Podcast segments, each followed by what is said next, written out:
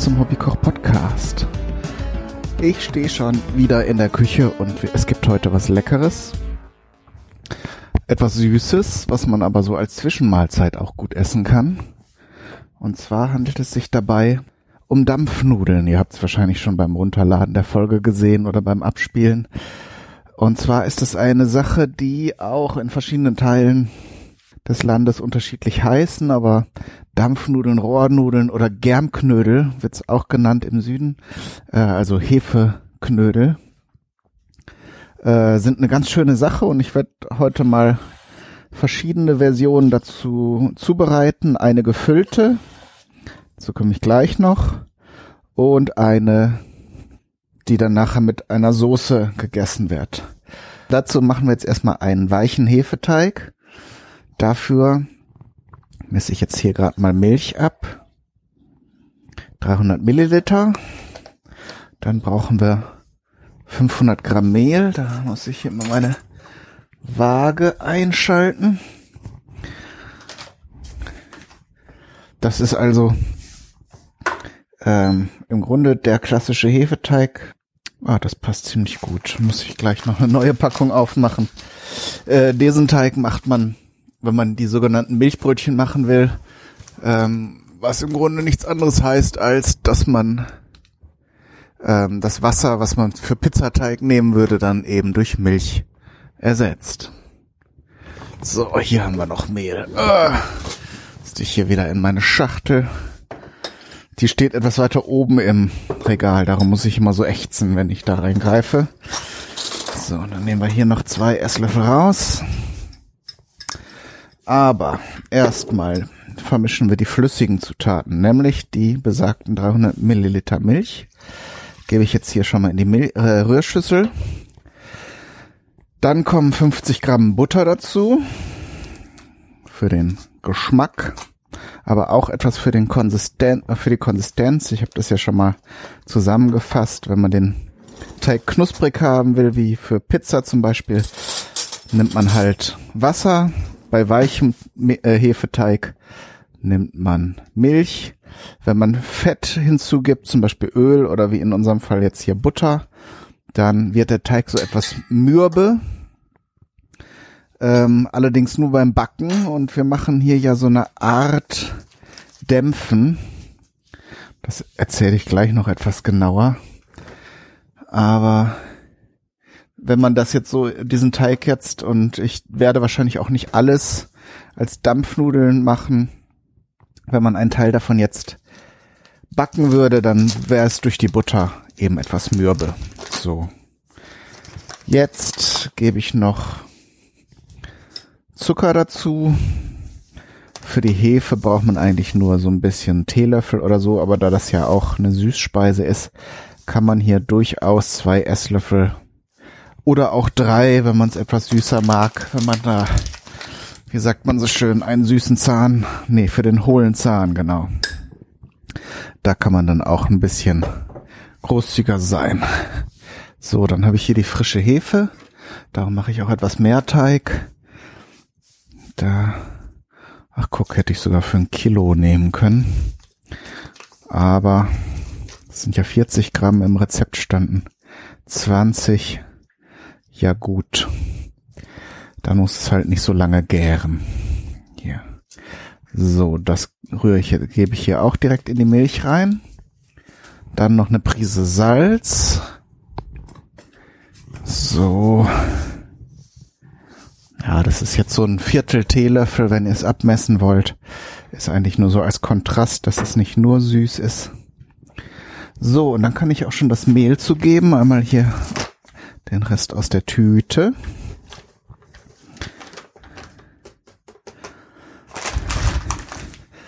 Und ah, hätte ich jetzt fast vergessen. Man kann, man muss nicht, man kann aber auch noch ein Ei reintun. Das werde ich jetzt machen. Das ist macht den Teig dann, ja, wie soll man sagen, ein bisschen flexibler.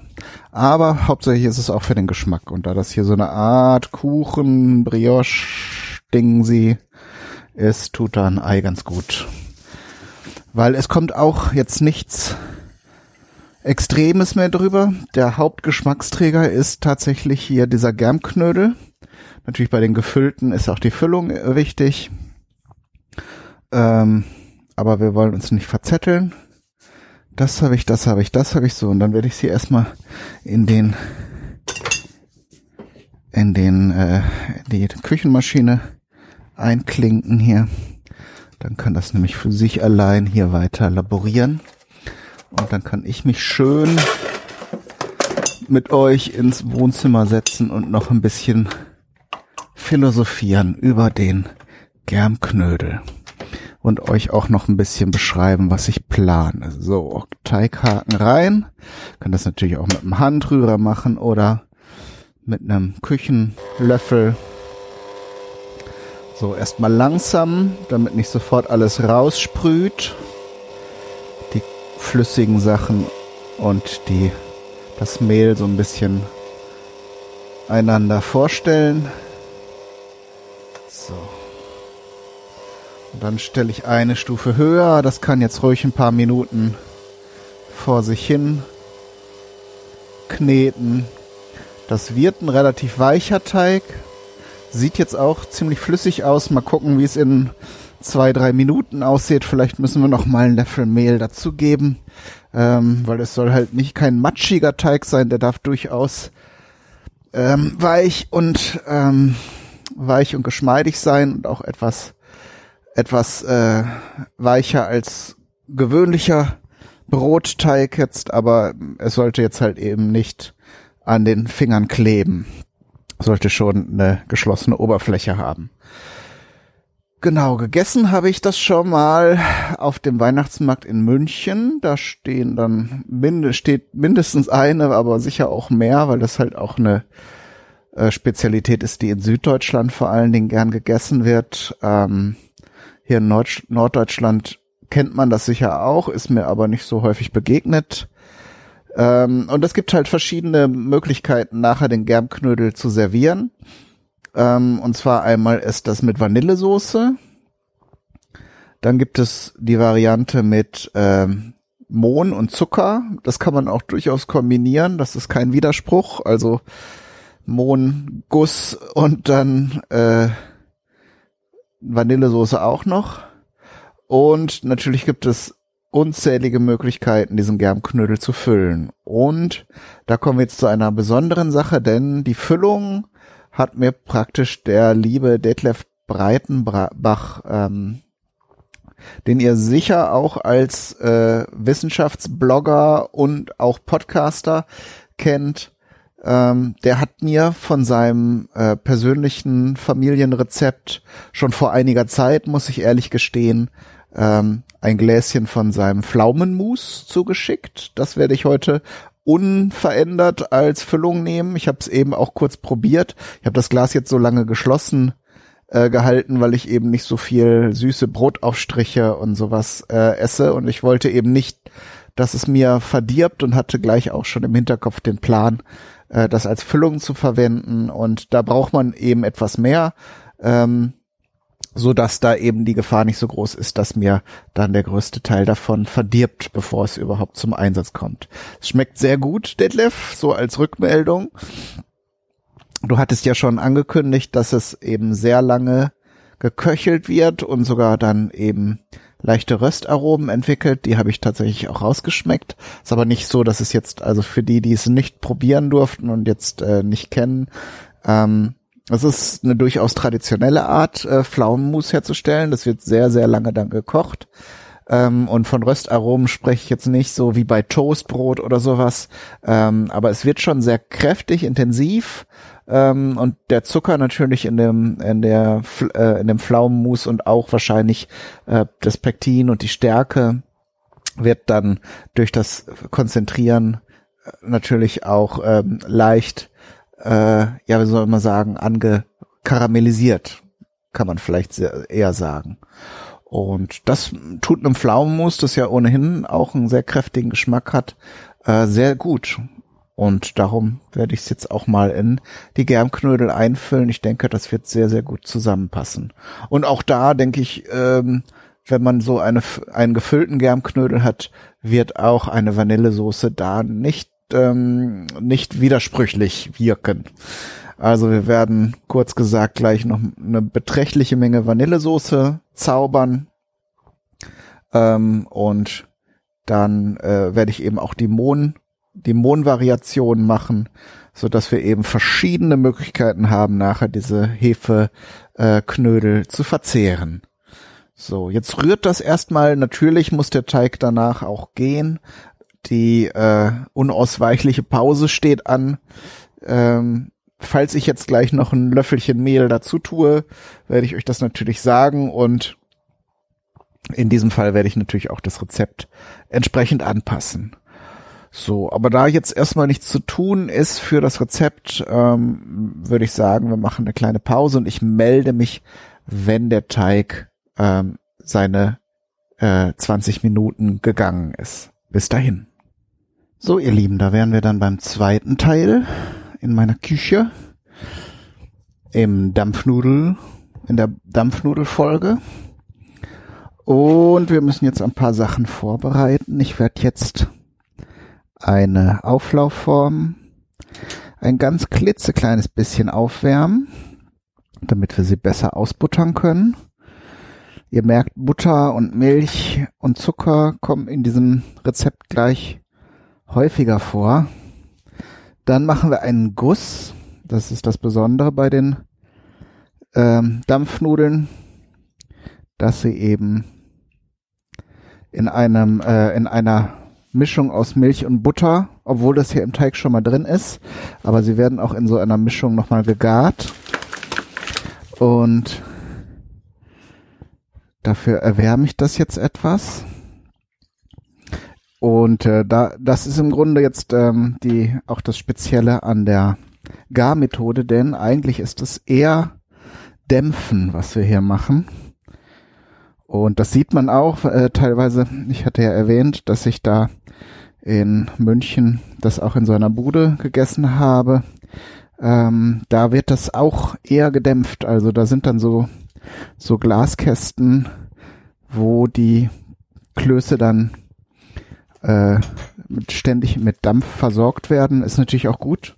Da werden sie auch warm gehalten und wenn dann jemand einen dieser Klöße kauft, dann wird er einfach rausgenommen und dann noch mit den nach Wunsch mit den restlichen Zutaten belegt.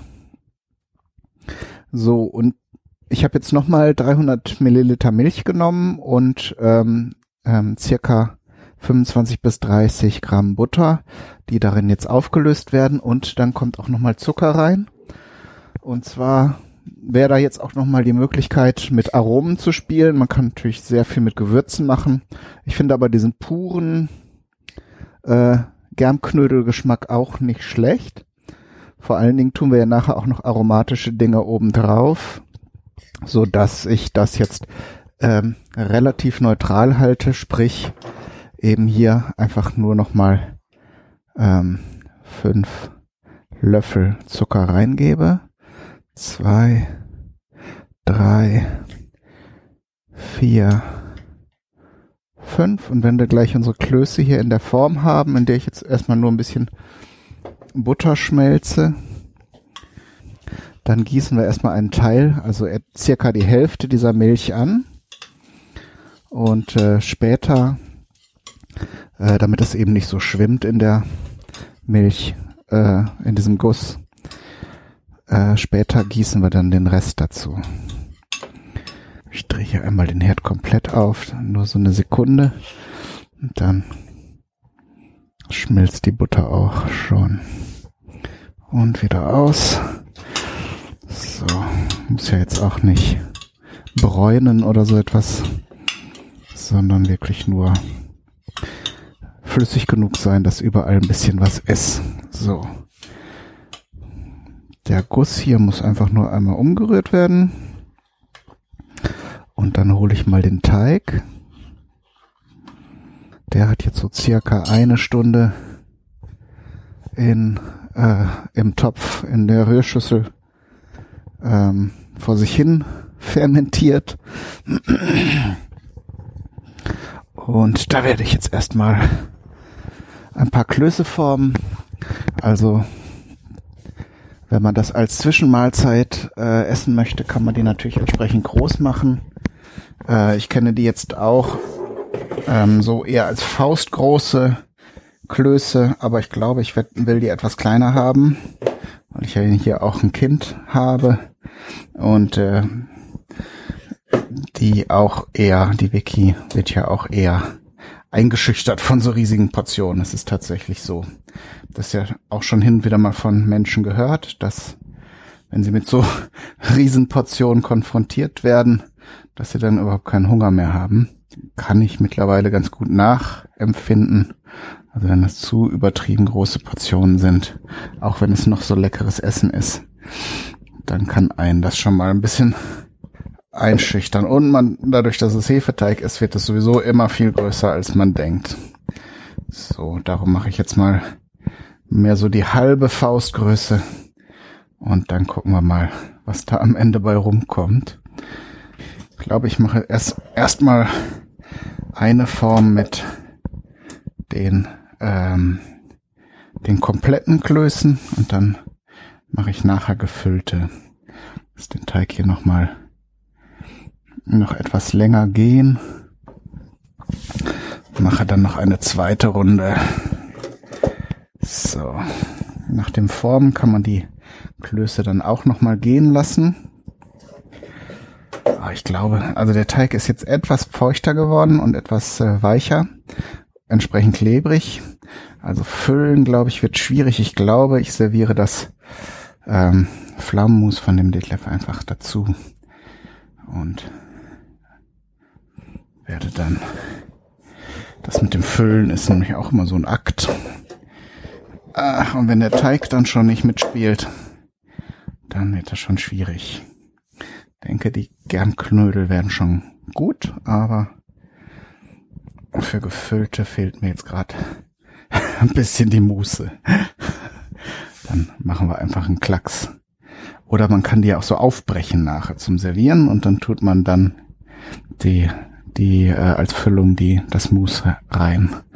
Das ist ja fast genauso gut. Dann hat man zwar das Aroma nicht, das sich im Teig beim Garen ausbreitet, aber so haben wir die Idee auf jeden Fall gerettet. So. Gut, vielleicht passt sogar alles in eine Form. Muss man gerade schauen. Viel bleibt da nicht. Ja, gespannt. Das sind jetzt auch verschiedene Größen. Das ist aber symmetrisch angeordnet, wie die sich so nachher verhalten werden. So, der Teig ist in der Form. Ein bisschen ist hier noch. Vielleicht mache ich daneben noch ein kleines Brötchen. Dann werde ich jetzt erstmal den Ofen aufheizen auf 180 Grad, wie es sich gehört für so einen Ofen. Werde hier auch schon mal den Guss hier angießen. Ich bin nämlich jemand, der nicht so extrem heizt in der Wohnung. Ich glaube, das hat dem Hefeteig jetzt auch nicht den nötigen Drall gegeben, den er vielleicht gebraucht hätte.